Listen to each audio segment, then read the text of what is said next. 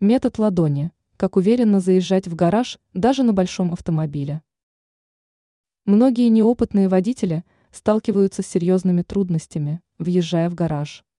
Обычно начинающие автомобилисты выполняют это действие неуверенно, так как боятся задеть наружным зеркалом часть ворот или поцарапать лакокрасочное покрытие транспортного средства.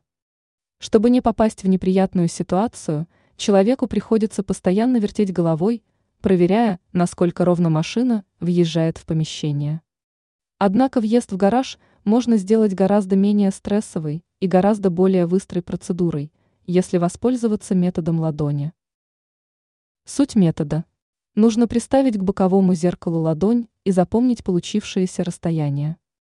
Въезжая в гараж, нужно следить за тем, чтобы промежуток между зеркалом и краем гаражного проема соответствовал ширине кисти руки. Ориентироваться можно только на одно наружное зеркало. Необходимость постоянно проверять другие элементы автомобиля отпадает.